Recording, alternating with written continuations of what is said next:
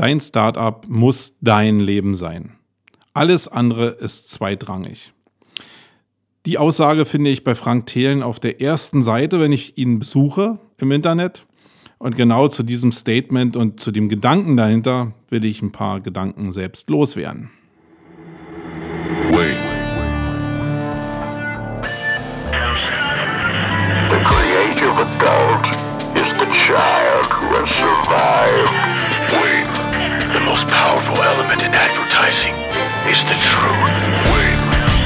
Best way to predict the future is to create it. In our factory, we make lipstick. In our advertising, we sell hope.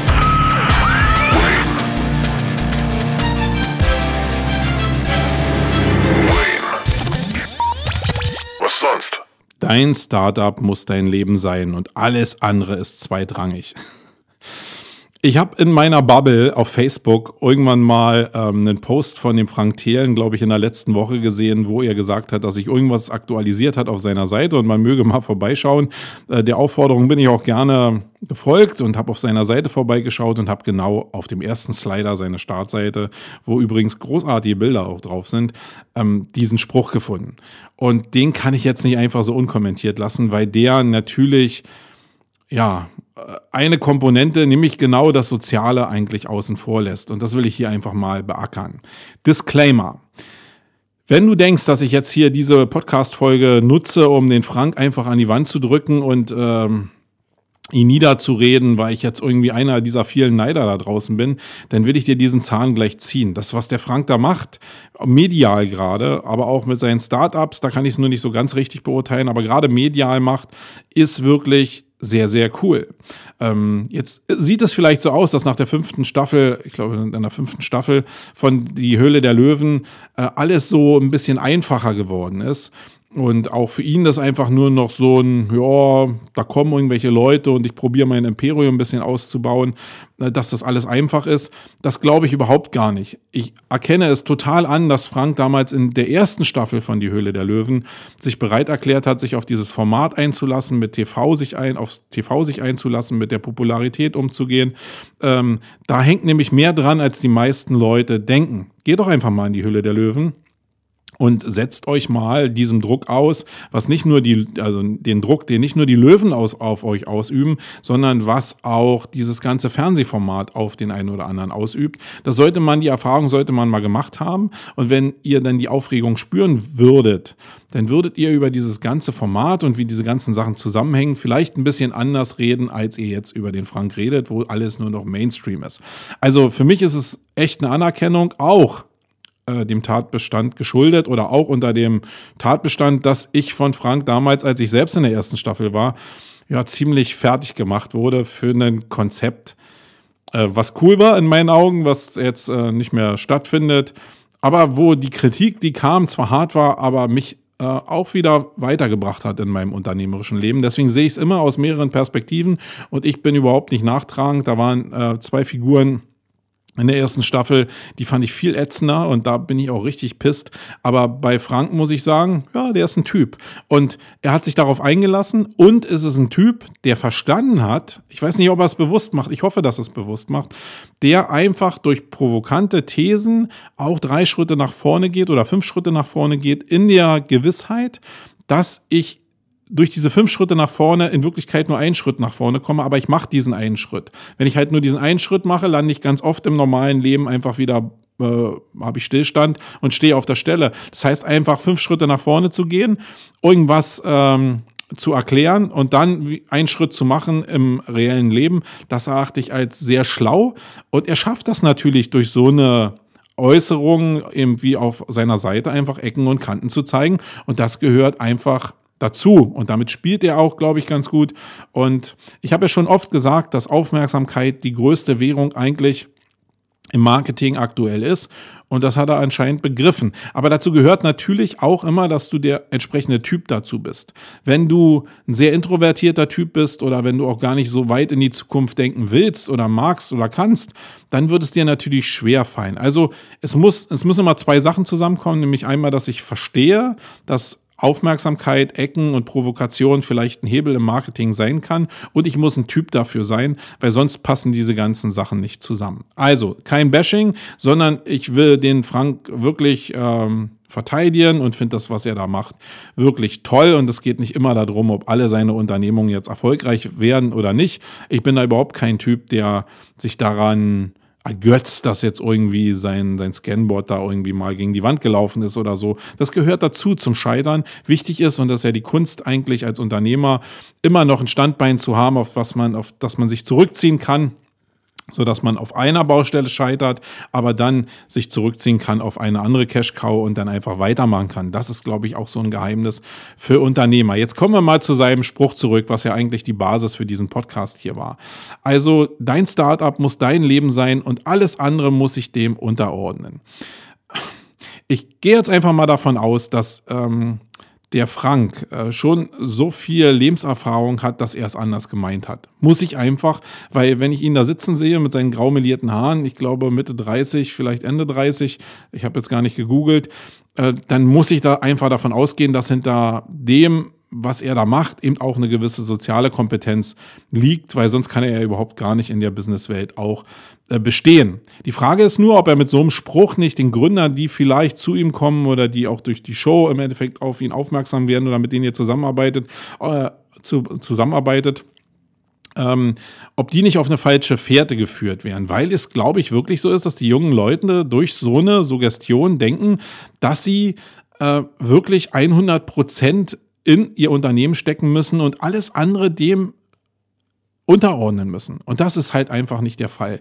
Ich, ich denke immer natürlich, die, die meisten Gründungen von Startups, gerade dieses Wort Startup beinhaltet ja so ein bisschen eigentlich dieses Trendige. Und die meisten Gründungen sind so von Leuten im Bereich 20 bis 30 Jahre, würde ich jetzt mal sagen. Und wenn ich jetzt so einen 25-Jährigen mir nehme, woher soll die soziale Kompetenz kommen, um zu erkennen, dass zum Unternehmensgründen oder zum Startup-Gründen eben auch noch was anderes gehört, als 100 Prozent im Büro zu sitzen und jetzt richtig Gas zu geben. Natürlich ist so ein 25- oder 22-Jähriger noch nicht so im Bereich der Verpflichtungen so stark gebunden. Das heißt, er hat in der Regel keine eigene Familie, hat vielleicht keine Hausraten zu bezahlen oder irgendwelche anderen Raten. Vielleicht nochmal für sein Auto, wenn er irgendwie da einen großen Wert drauf legt. Aber er hat irgendwie noch nicht so den verpflichtenden Rahmen, wo diese soziale Ebene, die halt sehr, sehr wichtig ist, irgendwie dazukommen kann. Umso wichtiger ist es aber, dass Leute wie ich oder der Frank äh, darauf hinweisen, dass diese soziale Komponente im Startup auch wirklich wichtig ist, um auch dauerhaften Erfolg durchzuhalten oder überhaupt ihn überhaupt zu ermöglichen. Weil in der Startup-Welt sind ja, wenn wir von Startups reden, reden wir von drei Jahren nach der Gründung im Endeffekt. Also die Definition ist äh, manchmal unterschiedlich. Ich lese oftmals drei Jahre, aber manche machen auch fünf Jahre. Gerade im Eventbereich wird es manchmal auf fünf Jahre noch ausgedehnt. Aber das ist so der Bereich, in dem Startup eigentlich so stattfindet und danach kommt eigentlich so die normale Unternehmensbildung. Dann ist man halt ein normales Unternehmen.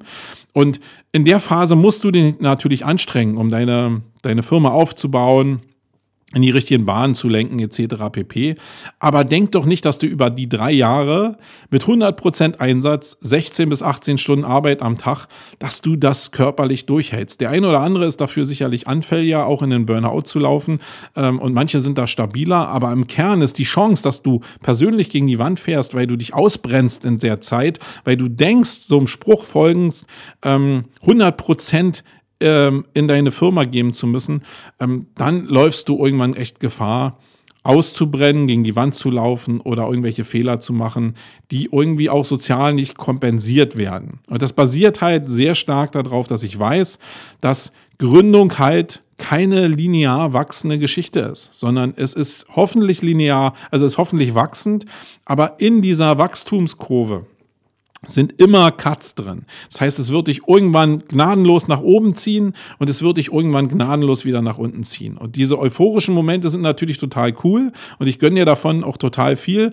Aber es gibt natürlich, da wo du sehr hoch gehst, gehst du auch sehr tief. Und in der tiefen Phase kannst du dir vorstellen, wenn du 100 Prozent alleine dein Unternehmen äh, betreust, vielleicht auch mit Mitarbeitern, wenn du 100 Prozent da reingibst, ohne ein soziales ähm, Fallback zu haben, die dich auffangen, die das kompensieren, dass du denn irgendwie da am Boden liegst. Ohne Leute, ohne die richtigen Berater, die auch vielleicht deine Freunde hoffentlich sind, dann wird diese ganze, dieses ganze Thema extremst schwer.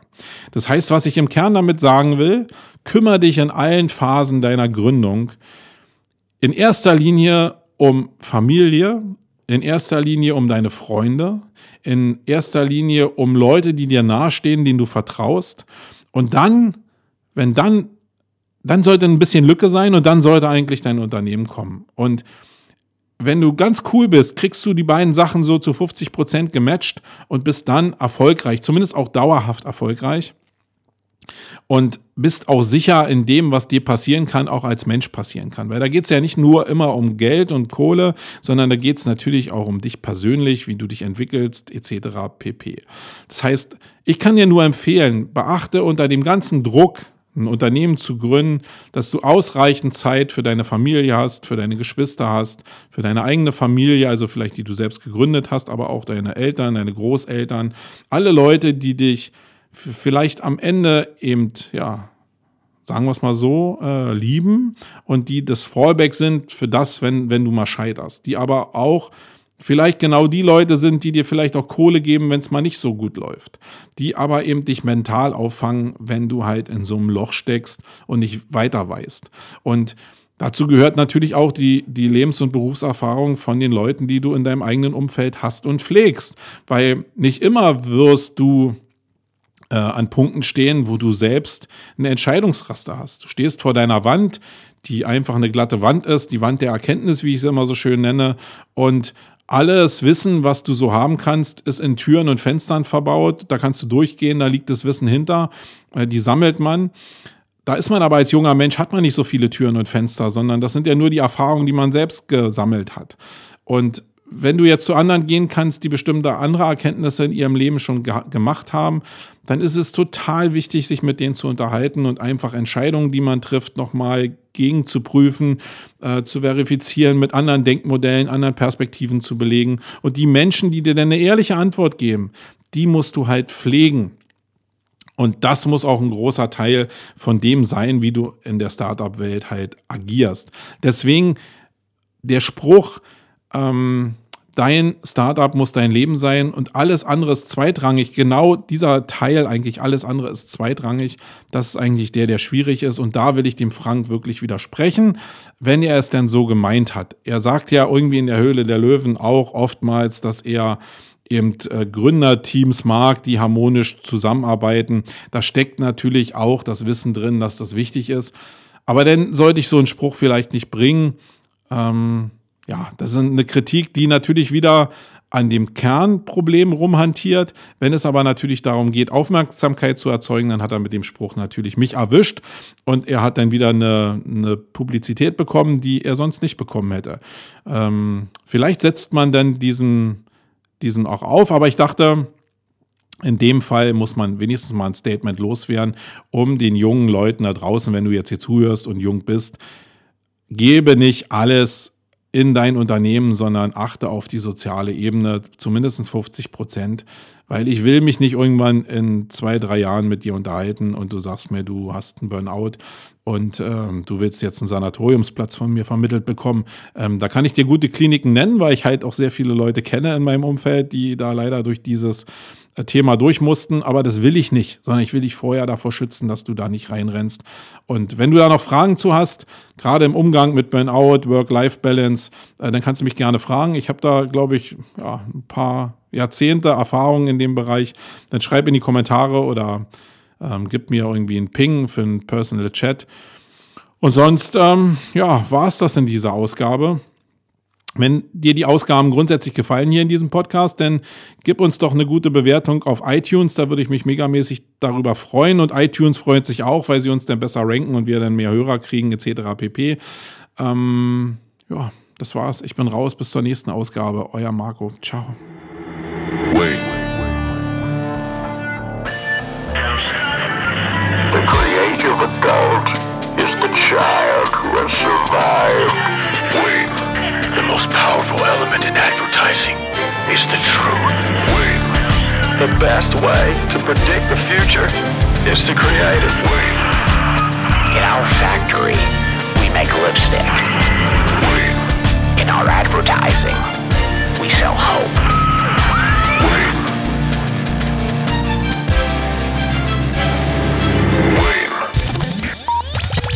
Sonst?